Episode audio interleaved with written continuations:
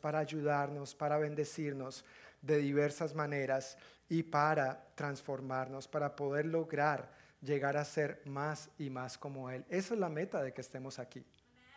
Que seamos más y más a su imagen y semejanza. Recordemos que Dios cuando creó al ser humano lo creó como perfecto. Era perfecto en todo sentido y lo creó a su imagen y semejanza. Pero en un acto deliberado de desobediencia, esa perfección, esa imagen de Dios, obviamente cayó, es lo que conocemos como la caída, se ha deteriorado y si tú te preguntas cómo así, simplemente prende las noticias. Mira alrededor y date cuenta cómo estamos. El pecado, ahí está bien definido, pero por la gracia de Dios, una vez decidimos poner nuestra confianza en Cristo, entonces esa imagen y esa semejanza empieza a ser restaurada en nosotros. Y día tras día, por su gracia, por su misericordia, tenemos la oportunidad de ser más y más como Él. Amén. Entonces, en sus promesas y en las evidencias de estas promesas, en su misericordia y en su gracia, su perdón, nosotros tenemos esperanza, no cualquier esperanza, la esperanza que Dios nos ha dado de que sí se puede. Amén, sí se puede. No importa el pasado, no importa quién uno haya sido, qué haya hecho, en Cristo sí se puede. Hay esperanza y esa es la buena noticia del Evangelio y es la buena noticia que cualquier persona en cualquier parte del mundo pueda recibir. No hay mejor noticia que esa. Para algunos la mejor noticia es me gané la lotería. Pero el dinero no resuelve. Ayuda, es de bendición. No digo que no. Pero la mejor noticia es Cristo Jesús, la buena nueva del Evangelio. Así que al llegar al capítulo 12 de la carta del apóstol Pablo a los romanos, Él nos instruye a corresponder a esta maravillosa gracia, a este maravilloso perdón que hemos recibido de parte de Dios. Y en el versículo 1 nos dice, bueno, una manera de corresponder a Dios es entregándole todo de nosotros, dándole todo nuestro ser. Al fin y al cabo, dice el apóstol Pablo, esa es la verdadera manera de adorarlo. Cuando dedicamos a Dios todo lo que somos, en espíritu, alma y cuerpo, todo lo que somos, no solamente lo que hacemos, pero lo que somos, es cuando adoramos a Dios, dice el apóstol Pablo, y nos instruye que lo hagamos de esta manera. Y de allí pasa inmediatamente al versículo 2, que dice así.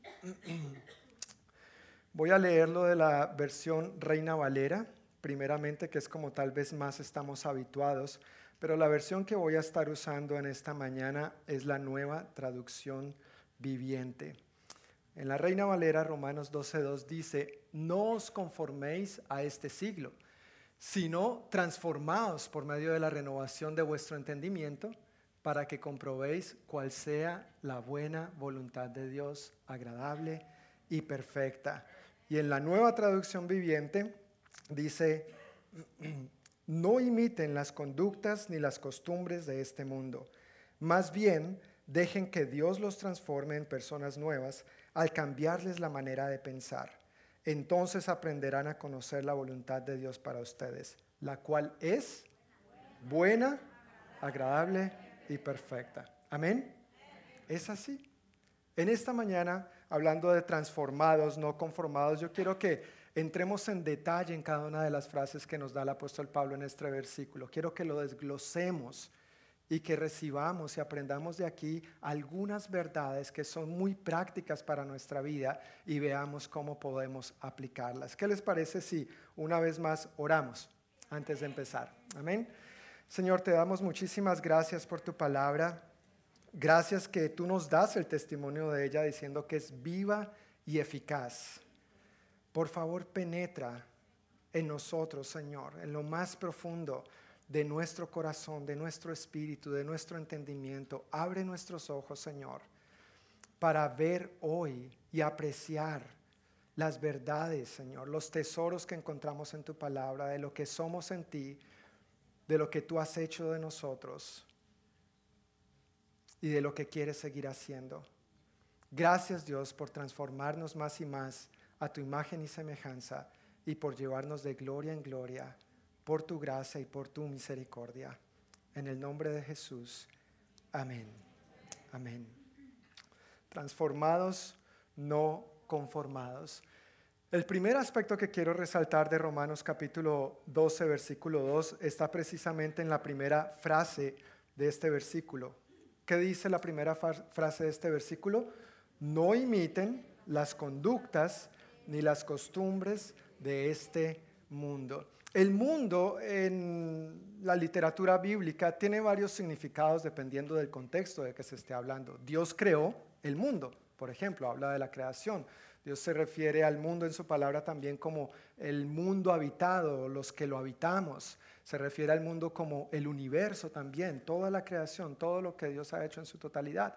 Pero en este contexto es evidente que el mundo tiene otro significado y esa definición más bien aquí del mundo se refiere a la corriente o sistema de valores que nos incita a vivir una vida independiente de Dios y cuyo patrón o molde de conducta dirige a apartarse de Dios, rechazar su gracia y oponerse a Él. Viviendo así, no hay esperanza y el resultado es fatal. Vivir así, y si en algún momento de tu vida viviste así, tú puedes decir amén. tal vez oponiéndote a Dios, rechazando a Dios, tanto que me hablan de este tal Jesús, creyendo que estabas haciendo bien, pero en realidad hoy podemos darnos cuenta que no era así. Hoy por la gracia de Dios podemos darnos cuenta si hay esperanza y esa esperanza se llama Cristo Jesús. Vivir un estilo de vida así como nos propone el mundo realmente no lleva a nada bueno, no, termina, no termina bien. Y es que tomar la forma de este mundo, adaptarnos, conformarnos, tomar su molde, el molde del sistema de valores de este mundo, es muy fácil. Crecemos en un mundo que continuamente nos está bombardeando a hacer las cosas de una determinada manera, ¿sí o no? Nos quiere imponer y nos quiere mostrar, nos quiere decir, esta es la manera y es la única manera. Todo el mundo lo hace y no pasa nada, ¿por qué no vas a hacerlo tú?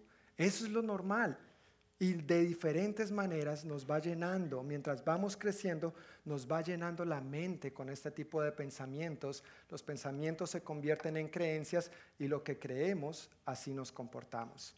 Y entonces se convierte en un patrón, en un círculo vicioso, en algo que repetimos y nos amoldamos, tomamos la forma que este mundo quiere que tengamos. Pero el apóstol Pablo aquí nos está instruyendo claramente, no se conformen, no tomen la forma de este mundo no imiten las conductas ni las costumbres de este mundo, porque eso no va a resultar en nada bueno. Algunos ejemplos que podemos mencionar rápidamente con respecto a este sistema de valores de este mundo es que, por ejemplo, nos insta a tomar la justicia por nuestras propias manos, por nuestra propia cuenta. Y Jesús nos insta a perdonar. Que si alguien te da en una mejilla, Sí, hermanos, con sonrisa. Aquí está la otra, ¿verdad? Es fácil decirlo, claro que sí, pero vivirlo, ahí está el desafío, ¿no es cierto? Pero solamente por poner un simple ejemplo de lo que nos insta el mundo y de lo que nos insta el Señor. Si crecimos o nos desarrollamos en un ambiente donde era cotidiano el abuso, los gritos, la mentira, el soborno, la trampa, pues fácilmente vamos a crecer creyendo que eso es lo normal. Eso es lo normal, así es. Si yo eh, trabajo en un ambiente donde eh, es normal eh, alterar, alterar los libros, los registros contables para evidenciar otra cosa, inflar números, de pronto pasar un poquito de dinero aquí para que no me eviten algunas eh, represalias o daños de aspecto legal, de pronto pasar otro poquito de dinero acá para quedarme con algunos contratos, unos beneficios extra. Y pues si yo me muevo en ese mundo, yo voy a terminar creyendo que los negocios son así y así es la vida. Y el que sobrevive bien y el que no, pues que le vaya bien. Pero Dios nos dice que no es así, que debemos ser honestos en todo lo que hacemos. Amén. Si yo crecí en un ambiente de pronto familiar donde los gritos era lo normal, pues yo qué voy a intentar reproducir después con mis hijos? Gritarlos. Repito el patrón, repito el molde.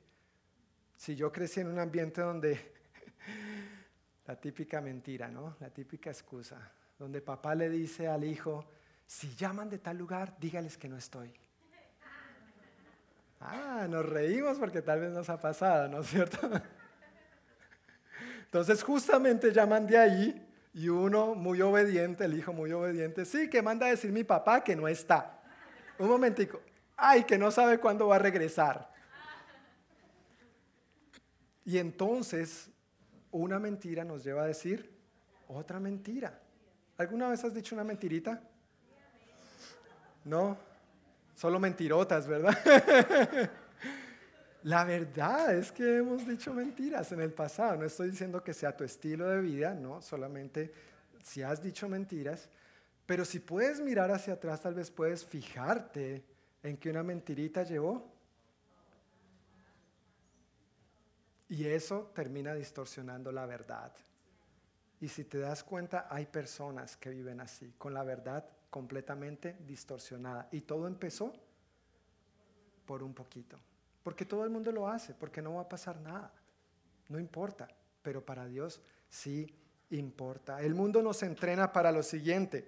Primero yo, segundo yo, tercero yo y lo que quede para mí también. Si aquí no hay para nadie más. El mundo nos fomenta un egoísmo y un individualismo tremendo. Dios fomenta el servirnos unos a otros y la comunidad. Principios muy diferentes y muy opuestos entre uno y otro. El mundo nos dice continuamente, tú te lo mereces. Solamente prende la televisión, mira los comerciales y todo lo que te ofrecen en los comerciales es, tú te lo mereces. Tú has trabajado duro, tú te lo mereces. Y no solamente es que te lo mereces, sino que nos lo convierten en una necesidad vemos ese teléfono del año. Apenas ni, sabemos manejar el que tenemos de hace tres años, pero ya queremos el que acaba de salir. Y empezamos a chorrear la baba, sí, lo necesito, lo necesito, ¿no es cierto? Y nos lavan un poquito el cerebro. O en cosas más drásticas, tú te lo mereces, tú eres un buen esposo, una buena esposa, trabajas arduamente, has sido fiel toda tu vida. Ay, una vez al año no hace daño, una canita al aire, ¿sí? ¿Conocemos este dicho? Una canita al aire una vez al año no hace daño. Y por esa una vez al año no hace daño, he sido testigo de varios problemas bien serios, bien grandes. Nadie se va a dar cuenta. Dios, Dios está dando cuenta. Y eso es lo que más me importa. Que Dios me está viendo en todo momento, en todo lugar y bajo todas circunstancias. Solamente algunos ejemplos e ideas, pero precisamente el apóstol Juan en su primera carta, capítulo 2, versículos 15 al 17 nos habla sobre esto también y nos dice, no amen a este mundo ni las cosas que les ofrece, porque cuando aman al mundo no tienen el amor del Padre en ustedes, pues el mundo solo ofrece un intenso deseo por el placer físico, un deseo insaciable por todo lo que vemos y el orgullo de nuestros logros y posesiones.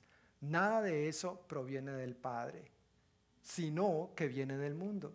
Y este mundo se acaba junto con todo lo que la gente tanto desea, pero el que hace lo que a Dios le agrada, vivirá para siempre. Otras versiones dicen, pero el que hace la voluntad de Dios permanecerá para siempre. Por eso la escritura es tan enfática al decirnos, no imiten el patrón, no imiten las conductas ni las costumbres de este mundo, porque a la larga eso no va a terminar en nada bueno. No se amolden a ese molde, no vale la pena, porque ¿qué dice el versículo 17? Y este mundo se acaba junto con todo lo que la gente tanto desea. Este mundo y las cosas materiales y todos los placeres que uno pudiera querer y anhelar y disfrutar y como el mundo no lo presenta, un día eso se va a acabar.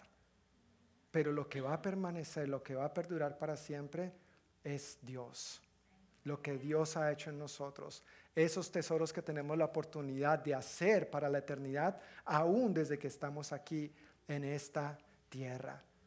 Y vale la pena vivir conforme a la voluntad de Dios. Ahora, si tú viviste así en el pasado, o si aún vives así, amoldado a unas normas de conducta de este mundo, como lo hemos visto hasta ahora en algunas áreas de tu vida tal vez, yo quiero decirte que no tienes que seguir amoldado a ese patrón.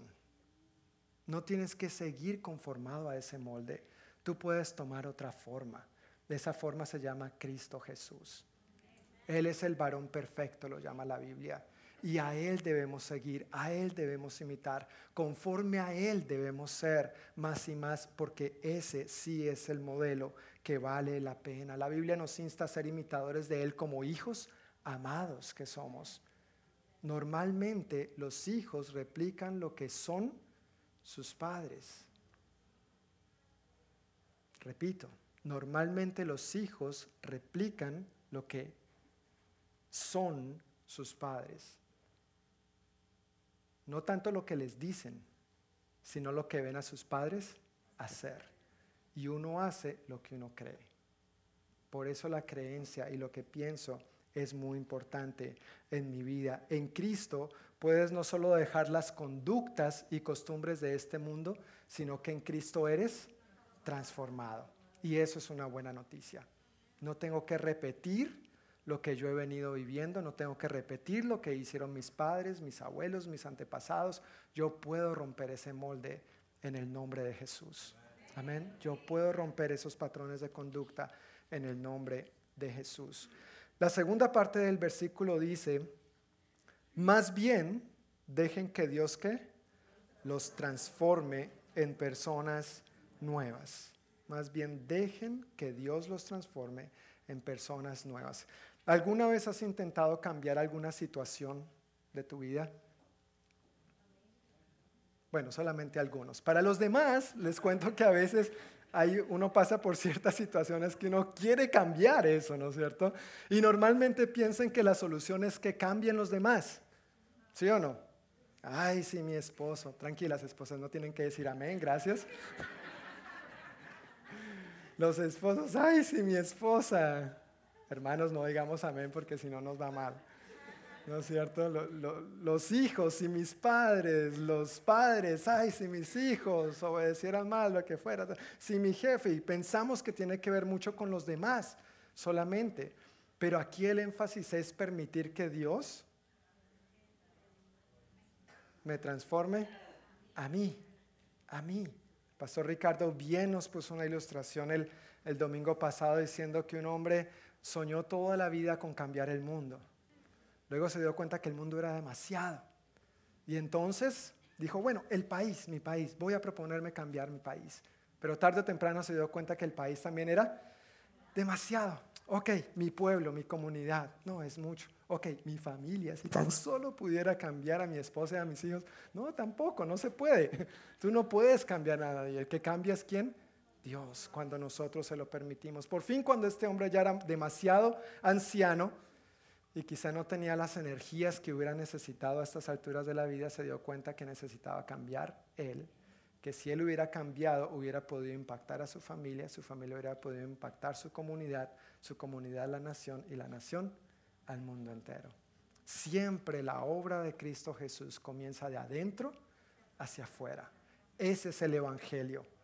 La religión comienza de afuera hacia adentro. No hagas si hagas, no hagas si hagas, no hagas si hagas. Eso no es el Evangelio. El Evangelio no es una lista de prohibiciones de lo que no podemos hacer. El Evangelio es libertad. Libertad para vivir en Cristo, para vivir como Él quiere que viva. Me da el poder y la gracia para hacer lo que Él quiere que yo haga conforme a su voluntad. Por eso el Evangelio es una buena noticia. Y no hay mejor buena noticia que esa. Amén. No hay mejor buena noticia que esa. Pero enfocándonos en que si alguna vez hemos intentado cambiar algo acerca de nosotros, yo, recuerdo, eh, yo, tenía un patrón de conducta eh, que tenía que ver con el enojo. Yo me enojaba fácilmente a veces, yo soy muy esquemático, muy metódico, para mí es primero, segundo, tercero, y hay un determinado orden de hacer las cosas, un determinado orden donde se pone las cosas, mi esposa muy pacientemente, que me ama incondicionalmente, me ha aguantado este esquema, ¿no es cierto? Pero antes ese tipo de cosas me frustraban. Cuando algo se salía de agenda, cuando algo se salía del plan, tal vez yo no gritaba, no trataba mal a nadie, pero era muy notorio en mi cara. Me ponía rojito. Me decía mi mamá, me decía mi mamá, es que te pones rojo como un tomate. Y yo, ¿quién, quién, quién se está poniendo rojo como un tomate? Pero tenía este mal hábito en mi vida y en algún momento empecé a darme cuenta que ya no era solamente enojo, era ira. Y estaba teniendo algunas reacciones airadas.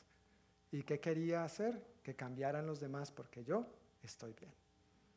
Hasta que Dios me mostró, no, hijo, el que tienes que cambiar eres tú. Ok, está bien, Señor, yo voy a hacerlo, voy a cambiar. Fin de año, nueva resolución, no enojarme. Primero de enero, primero de enero. Ya, perdón, Señor, perdón. Y me empecé a dar cuenta que eso estaba intentando cambiarlo en mis propias fuerzas. Tarde o temprano me di cuenta, caramba, esto no funciona. Ya como que yo soy así. Empecé a creer, ah, es que yo soy así, tengo que tal vez tratar de manejar las situaciones de otra manera. Y empecé a mirar hacia mi familia. Ah, es que mis padres a veces eran así. Ah, es que mis abuelos eran así. Y estaba engañado en esta mentira, en este patrón de conducta, hasta que un día conocí la verdad de lo que Dios me decía al respecto y su verdad me hizo libre. Ya no me enojo tanto. me enojo de diferente manera. me enojo de diferente manera. Estoy en proceso, hermanos, estoy en proceso. Amén.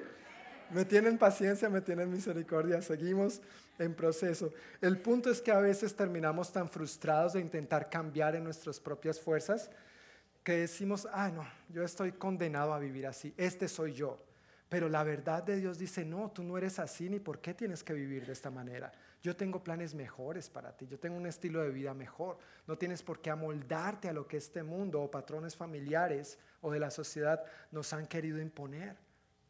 Amén. Tenemos que creer esa verdad y vivir en esa verdad. Un día me di cuenta que yo me cansaba de cambiarme a mí mismo, pero entonces leí escrituras como la de Isaías 40:31. Los que confían en el Señor encontrarán nuevas fuerzas. Levantarán alas como qué? Como las águilas y volarán. Me di cuenta que mi paciencia conmigo mismo es limitada. A veces perdemos la paciencia hasta con nosotros mismos. Pero en Lamentaciones dice que el fiel amor del Señor nunca se acaba. Sus misericordias jamás terminan. Grande es su fidelidad. Sus misericordias son nuevas cada mañana. qué alivio, qué alivio. Eso nos debe refrescar y animar. Me di cuenta que mis propias fuerzas no puedo, pero en Cristo todo lo puedo porque Él me fortalece. Mis fuerzas, mi ánimo, mis buenas intenciones tarde o temprano se acaban, pero las fuerzas, la gracia y la misericordia de Dios son inagotables. La buena noticia del Evangelio. Él quiere seguirte transformando. No ha terminado contigo. Amén. De pronto ahí se empiezan a dar codazos. Sí, oye, no ha terminado con usted. Preste atención, preste atención lo que el Señor le está diciendo. No, no, no, hermanos, es con cada uno de nosotros, es con cada uno de nosotros. Es personal, es personal. La vida cristiana, la vida cristiana comienza confiando en Cristo y se mantiene dependiendo de Cristo. No solamente confiamos en Cristo para dar un primer paso, sí Señor, vengo ante tu presencia, confieso que soy pecador, me, arrepiento de esos pecados, te invito a que seas mi Señor y mi Salvador. Y después sigo viviendo defendiéndome como puedo. No, Cristo prometió estar con nosotros siempre. Salud en el nombre de Jesús. Cristo prometió estar con nosotros siempre, fortaleciéndonos día tras día. Amén. No se trata de solamente una vez, sino de cada día estar dependiendo de Cristo y confiando en Él para todas las áreas de nuestra vida. Recientemente en nuestra clase del Instituto Bíblico de Introducción al Nuevo Testamento compartimos acerca de la carta del apóstol Pablo a los Gálatas. Y hay un versículo ahí que, aún en el tono que lo escribe el apóstol Pablo, es un poco jocoso, pero incluye una gran verdad. Gálatas capítulo 3, versículo 3, mira cómo le dice Pablo a los hermanos, a los creyentes, a la iglesia. ¿Será posible que sean tan tontos? a ver, ¿cómo se les ocurre? después de haber comenzado su nueva vida en el Espíritu, ¿por qué ahora tratan de ser perfectos mediante sus propios esfuerzos? Cuando leí esto me di cuenta, ah, yo no soy el único. y tal vez tú tampoco. Amén. No tienes que buscar ser perfecto en tus propios esfuerzos, porque tus fuerzas son limitadas. Quien te perfecciona se llama Cristo Jesús. Amén. Quien te perfecciona se llama Cristo Jesús. Descansamos en su gracia cuando damos ese primer paso de confiar en Jesús como nuestro Señor y Salvador, pero debemos seguir descansando en su gracia día tras día, día a día, situación tras situación, circunstancia tras circunstancia, no en nuestras propias fuerzas, porque no da resultado. Nunca esto ha comprobado que da resultado. Por el contrario, nos hace sentirnos más incompetentes y más frustrados. Pero cuando me fijo en Jesús, el autor y consumador de la fe, me doy cuenta que en Él hay esperanza y que todo lo puedo en Él que me fortalece. Amén. La vida cristiana comienza confiando en Cristo y se mantiene dependiendo de Cristo. Recuerda la escritura que estamos leyendo en Romanos 12.2. No dice transfórmense. ¿Qué dice? Más bien dejen que Dios los transforme en personas nuevas. Estoy contento que no dice transfórmense, sino dejen que Dios los transforme en personas nuevas. Y la buena noticia acerca de esto, siguiendo la línea de ese versículo, no dice que Dios nos transforma en cualquier cosa. Estoy contento que cuando yo tenía mis problemas de enojo y que ya se estaba convirtiendo en reacciones de ira, Dios no dijo allá, bueno, vamos a ver, mi hijo, John, a ver lo que se puede hacer con usted, a ver si hay algo que puede hacer. No, él dijo, claro que puedo hacer algo. Voy a convertirte, voy a transformarte en esta área en una persona nueva. ¿En qué área Dios igualmente quiere transformarte en una persona nueva? ¿Hay algún área en la que Dios quiere transformarte en una persona nueva? ¿Hay algún hábito del pasado? ¿Alguna conducta o costumbre de este mundo que no has logrado romper todavía? Cristo está para fortalecerte y para que eso sea roto y tú seas una nueva criatura en esa área también. Amén. Cristo está contigo. Tu transformación no depende de tus propios esfuerzos, depende de que le dejes a Dios hacer su trabajo. Él es Dios, no tú. otro peso que nos quitamos de encima. Tu transformación no depende de ti. Tu transformación depende de que le dejes a Dios ser Dios en tu vida, de que le dejes ser Señor en tu vida, que Él dirija. Ya yo no voy al guía, yo no voy conduciendo, yo paso al puesto del pasajero y Dios es quien me dirige porque Él es mi Señor y además mi Salvador, quien me salva de estas situaciones, de estos patrones, de estas costumbres mundanas y pecaminosas.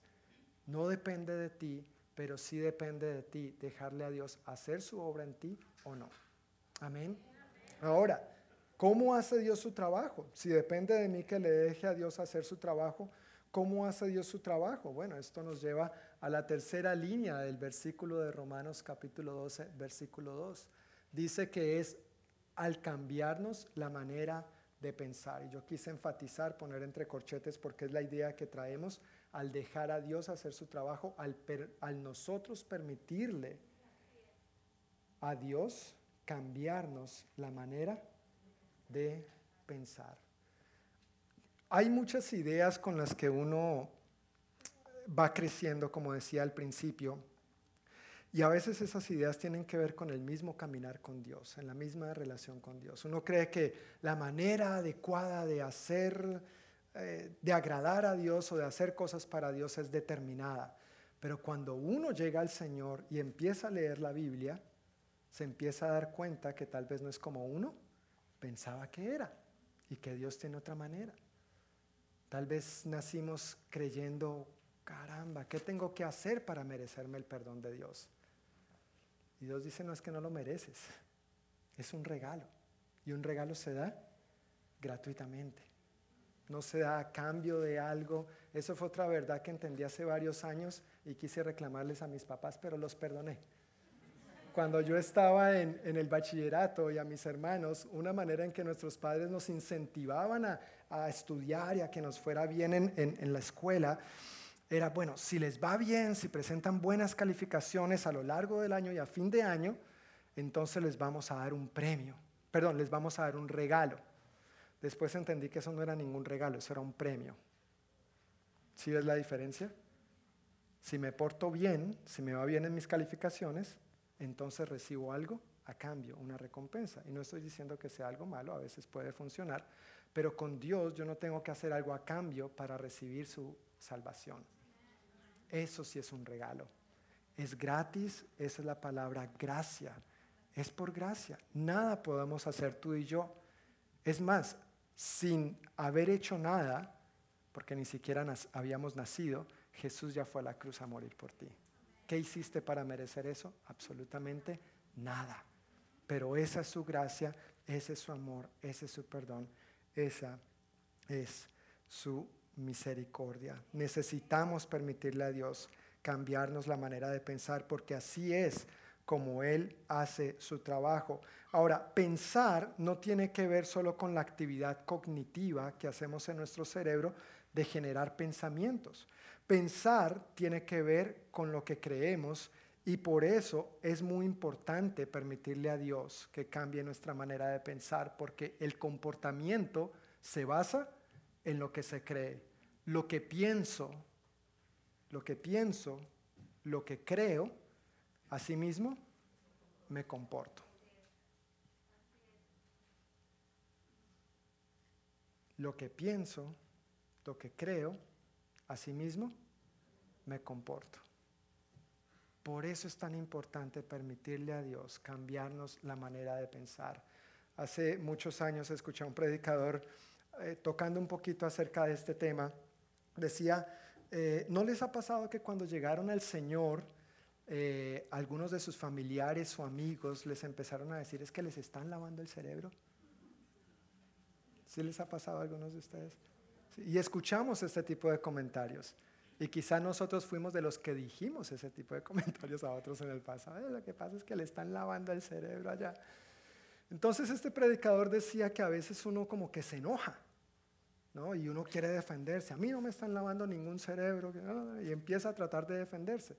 Y él decía muy amable y calmadamente, decía, deberíamos afirmarles a las personas que sí, Dios me está lavando el cerebro porque bien sucio que lo tenía.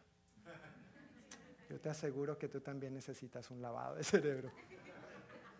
Debemos permitir a Dios, debemos permitir a Dios que cambie nuestra manera de pensar, porque lo que pienso, lo que creo, eso es lo que hago. Así me comporto, así conduzco mi vida, así determino el sistema de valores en mi vida. Hay mucho que podemos hablar acerca de permitirle a Dios cambiarnos la manera de pensar. ¿Qué pienso, qué creo acerca de Dios? La vida, los demás, el matrimonio, los hijos, la educación, el dinero, el servicio, la salud, la enfermedad, la vida, la muerte. Pero para puntualizar acerca de ti y de mí, porque recuerda, no estamos hablando del vecino, estamos hablando de, ti y de mí para puntualizar, es muy importante lo que pensamos y lo que creemos acerca de nosotros mismos. ¿Qué pienso? ¿Qué creo acerca de mí? Permíteme hacerte dos preguntas. Vamos con la primera. ¿Eres pecador? Cada uno respondió, ¿no es cierto? Yo, no voy a influir su pensamiento con lo que yo diga desde acá. Pero una pregunta y tú tienes la respuesta. ¿Eres pecador? La segunda pregunta. ¿Eres santo?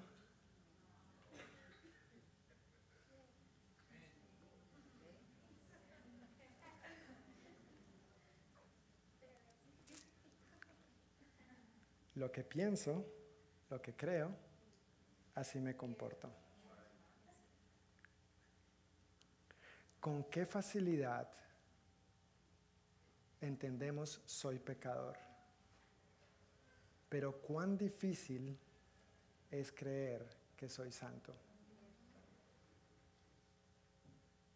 Entonces si yo pienso acerca de mí como el más inmundo, sucio, cochino pecador, ¿cómo voy a vivir? Como un pecador porque eso es lo que creo acerca de mí. eso es lo que pienso acerca de mí.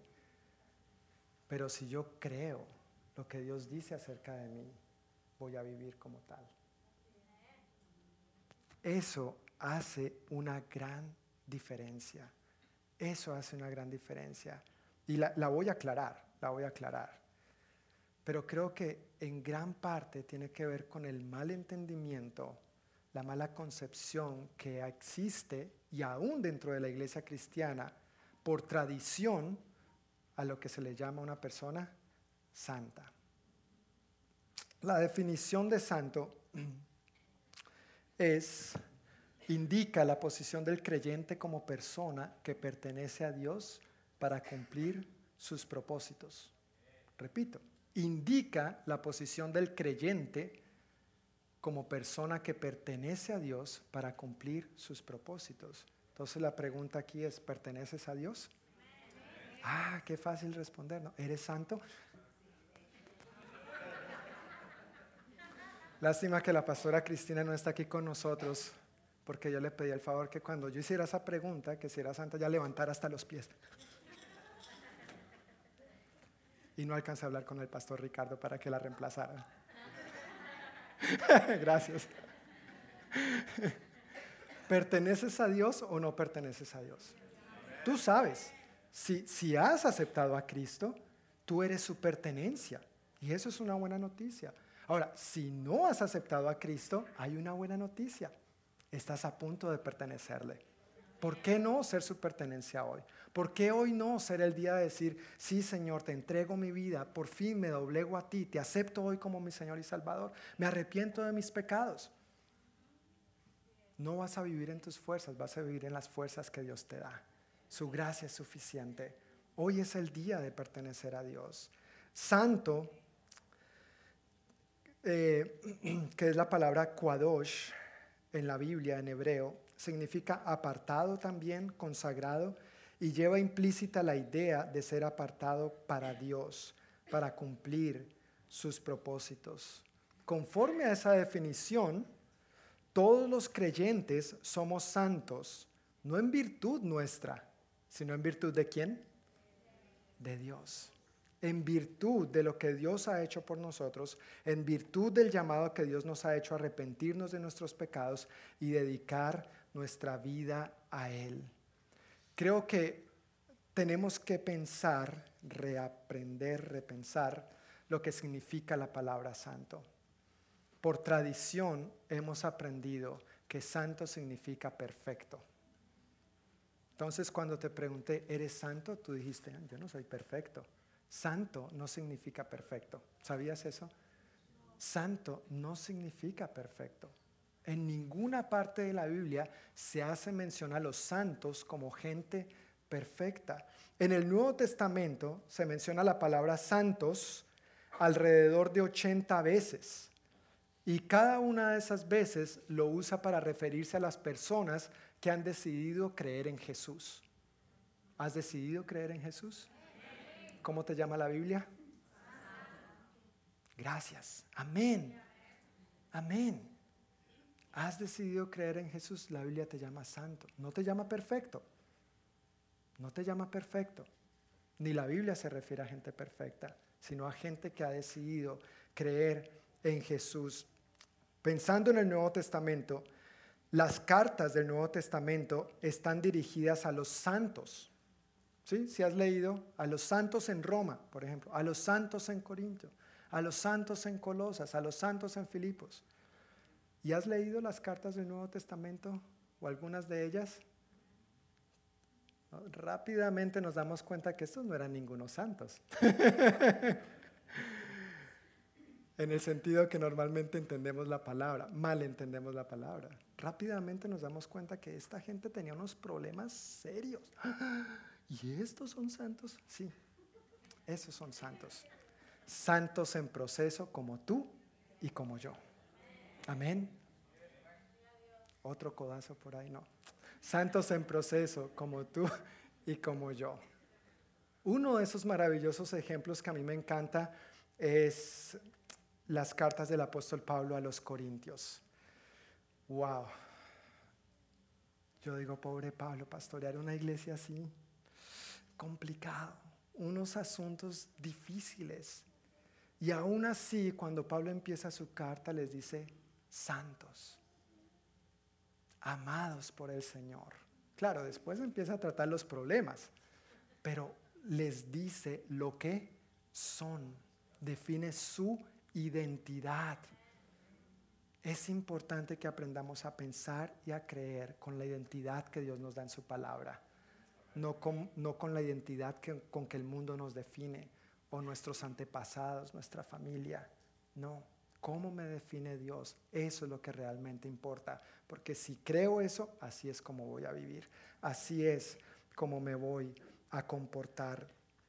En Primera de Corintios, precisamente, capítulo 6, versículos 9 al 11, dice lo siguiente, este pasaje me encanta y les voy a rogar que no se adelanten a la lectura para que vayamos disfrutándolo, poquito a poco, como si estuvieras comiendo tu mejor postre. ¿No se dan cuenta de que los que hacen lo malo no heredarán el reino de Dios? No se engañen a sí mismos. Los que se entregan al pecado sexual o rinden culto a ídolos o cometen adulterio, o son prostitutos, o practican la homosexualidad, o son ladrones, o ávaros, o borrachos, o insultan o estafan a la gente, ninguno de esos heredarán el reino de Dios. Estoy agradecido que no dice punto final, porque tal vez caemos en algunas de esas categorías. Y si no en esa, en la Biblia hay otras listas. Pero en alguna de esas caemos. Luego, llega el versículo 11 que le da un giro total. Hasta ahí no hay esperanza. Hasta ahí no hay luz al final del túnel. Pero el versículo 11 lo cambia todo. Algunos de ustedes, ¿qué dice? Antes, antes eran así. Algunos de ustedes antes eran así, pero los famosos peros que uno se encuentra en la Biblia, Gracias a Dios por esos peros. Hacen la diferencia entre el cielo y la tierra. Hacen la diferencia como entre el día y la noche. Pero fueron qué? Limpiados. Fueron hechos santos. Y le está hablando a la iglesia en Corinto. Lee las cartas a Corinto. No eran para nada como tú y yo entenderíamos antes la palabra santos. Fueron hechos santos. Fueron hechos justos ante Dios. ¿Cómo es que funciona eso? al invocar el nombre del Señor Jesucristo y por el Espíritu de nuestro Dios. Al creerlo y confesarlo, somos salvos. Tenemos la posición de santos y no tenemos que vivir como santos en nuestras propias fuerzas, sino en el poder del Espíritu Santo. Amén. Está bien, tal vez hicimos esas cosas, tal vez fue nuestro patrón de conducta en, nuestra vida antes de Cristo pero ahora ya no lo es. Ni tienes por qué seguir viviendo así. No eres esclavo a esos hábitos ni a esas costumbres mundanas. La Biblia dice que ahora somos esclavos del Señor. Y no por obligación, aclara que por amor. Wow, qué detalle del Señor por ti y por mí. Hace una gran, gran, gran diferencia. Hace una gran diferencia pensar y creer lo que Dios dice que soy, porque entonces así es como me voy a comportar. El apóstol Pedro nos dice algo similar en su primera carta, capítulo 2, versículos 9 al 10. Está tratando básicamente el mismo tema y les dice, pero ustedes no son así, porque son un pueblo elegido, son sacerdotes del rey, una nación que santa, posesión exclusiva de Dios. Por eso pueden mostrar a otros la bondad de Dios, pues Él los ha llamado a salir de la oscuridad y entrar en su luz maravillosa. Antes no tenían identidad, o esa identidad estaba definida por otros, por el mundo, por el pecado. No tenían identidad como pueblo, ahora son pueblo de Dios. Antes no recibieron misericordia, ahora han recibido la misericordia de Dios. Amén. ¿Eres pecador? Tenemos una naturaleza pecaminosa que si no cuido, si no lo mantengo al margen, claro que me va a querer dar rienda suelta. Pero en Cristo ¿Soy santo? Soy santo. Dile a la persona que está a tu lado, tú eres santo, tú eres santa. No perfecto, aclárale, ¿no? Aclárale, por si acaso, aclárale. Oye, no perfecto. Tal vez puedes afirmarle en amor, eres un santo en proceso. El esposo a la esposa, mi amor, eres una santa en proceso. Aún así te sigo amando. Estamos en proceso, hermanos. Seguimos adelante. Tenemos que tener claro cómo Dios piensa de nosotros. Y así es como Dios piensa de ti. Si lo piensas tú también, si lo crees tú también, vas a vivir como lo que realmente eres. Hay un, hay un animal con el cual Dios nos compara, un, majestuoso animal con el cual Dios nos compara en su palabra, y lo mencioné al principio, proviene de Isaías 40, 31. ¿Saben cuál es ese majestuoso animal? El águila. El águila. Y en esta región donde estamos es fácil ver, ver águilas y uno las ve volando alto, ¿no es cierto? No las veis, son unos animales hermosos, majestuosos, grandísimos, larguísimos su, envergadura. Pero nunca, nunca, nunca vamos a ver un águila revolcándose en el lodo. ¿Por qué? Gracias, Pastor Ricardo. No habíamos practicado eso, eso no estaba practicado. Porque es un águila. Porque es un águila. No es un cerdo. Al águila no le corresponde revolcarse en el lodo. Hermanos, no somos cerdos, somos águilas. Amén. No somos cerditos, no nos revolquemos como ellos, somos águilas. Sería muy chistoso si eso ocurriera en la vida real, un águila. Más bonita que yo, tranquilos, más bonita. Y de repente ves, emprende su vuelo y uno como, wow, dónde va a llegar? Y de repente, ¡pla! se tira en el lodo.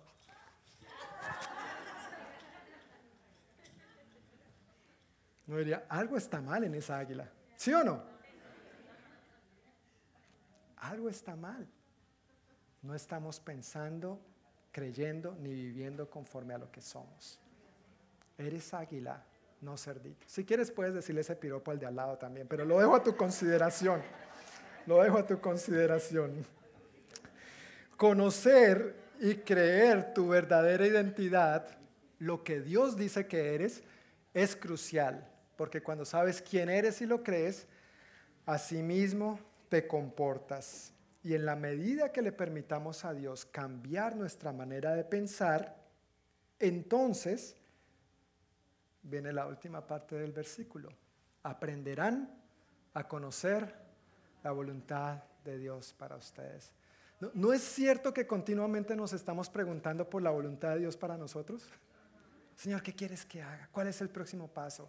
Ay, los solteros. Yo recuerdo cuando era soltero, ¿con quién me casaré, Señor? ¿Cuál es tu voluntad? ¿Cuándo? ¿Quién? ¿Cómo? ¿Dónde? Ay, los solteros, ¿no? Bueno, vamos a dejarlos quietos un ratito. Pero nos estamos preguntando continuamente la voluntad de Dios. ¿Queremos saber la voluntad de Dios?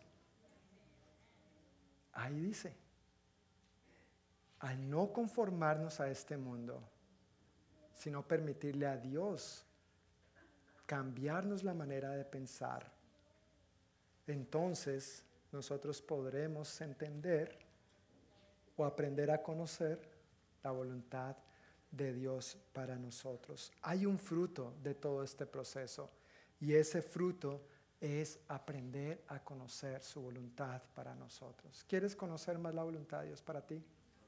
Amén. Yo creo que ese es el sincero y genuino deseo de todo creyente. Aprender a conocer más y más la voluntad de Dios para nosotros en todas las áreas de nuestra vida, no solamente en algunas. Recuerda, Él es el Señor. Él es el que dirige nuestra vida, no nosotros. Por consiguiente, nos compete, debemos anhelar conocer su voluntad en todas las áreas de nuestra vida, para someternos a su dirección, para gustosamente poder decir, sí, Él es mi Señor en todo. En todo, no solamente en algunas cosas. en todas las áreas, en todos los rincones de nuestra vida y de nuestro corazón. Es importante que nosotros vivamos de esta manera para poder experimentar esa transformación más y más. Al nosotros pasar por este proceso, será mucho más sencillo entender la voluntad de Dios. A veces te ha sido difícil entender la voluntad de Dios respecto a algo, respecto a algún punto. Y, no es tan sencillo como el blanco y el negro. ¿Puedes distinguir el color blanco del negro? Con, facilidad uno puede distinguir. Si tuviera aquí una hoja blanca y aquí una hoja negra, fácilmente tú podrías decir, ah, si esta es la blanca, esta es la negra. Así también nosotros vamos a poder discernir, distinguir la voluntad de Dios para nosotros. ¿Quiere Dios que haga esto? ¿Cómo quiere Dios que me conduzca respecto a esto otro? Y entonces gustosamente vamos a poder llevarlo a cabo. Y al hacerlo, nos daremos cuenta que no hay áreas grises. Esta excusa, este pensamiento que el mundo nos quiere meter, todo el mundo lo hace. Así es la vida. Una vez al año.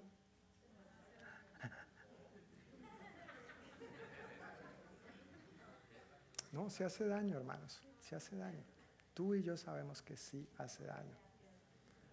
Empezamos a dejar a un lado esos engaños, esas mentiras del enemigo y vamos a poder determinar la voluntad de Dios con tanta claridad y con tanta facilidad que ya no vamos a querer salir de esa voluntad, porque por experiencia personal habremos comprobado que esa voluntad es buena, agradable y perfecta.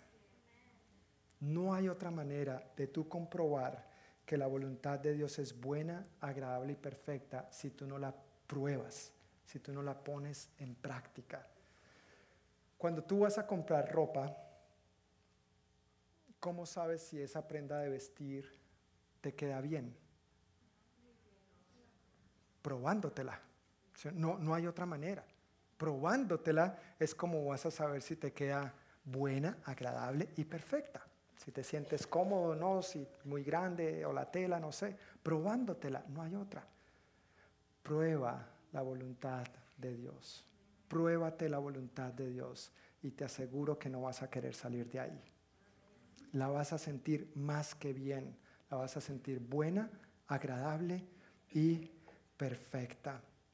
Esto nosotros lo vemos claramente ilustrado en la vida del Señor Jesús. Jesús es el vivo ejemplo de todo esto que estamos hablando. Cuando Él fue tentado con todas las cosas que este mundo ofrece y todo lo que el diablo puerco, ese sí es un cerdito, ese sí que se revuelque, cuando el diablo le tentó con todo lo que este mundo puede ofrecer, ¿qué dijo Jesús? No le importó, dijo no, siempre respondió con la escritura, con promesas porque él sabía lo que la escritura decía, no solamente acerca de la voluntad del Padre, pero sabía lo que la escritura decía acerca de él. Él sabía quién era, él sabía de quién era hijo, él sabía quién era su padre, él sabía que había venido y él sabía perfectamente cuál era la voluntad de Dios y cómo complacerle. Todas esas escrituras allá abajo son solamente algunos ejemplos de eso. Jesús lo tenía claro. Y por eso Jesús vivió como vivió e hizo lo que hizo. Jesús es nuestro ejemplo, porque Él venció al mundo y las tentaciones, las propuestas del mundo, nosotros también podemos vencerle. Dijo el apóstol Pablo, en todas estas cosas somos más que vencedores por medio de aquel que nos amó. Porque Cristo venció por ti, su victoria también es tuya, mía, nuestra. Él sí es el patrón, el molde al que debemos amoldarnos y el patrón que debemos imitar y seguir.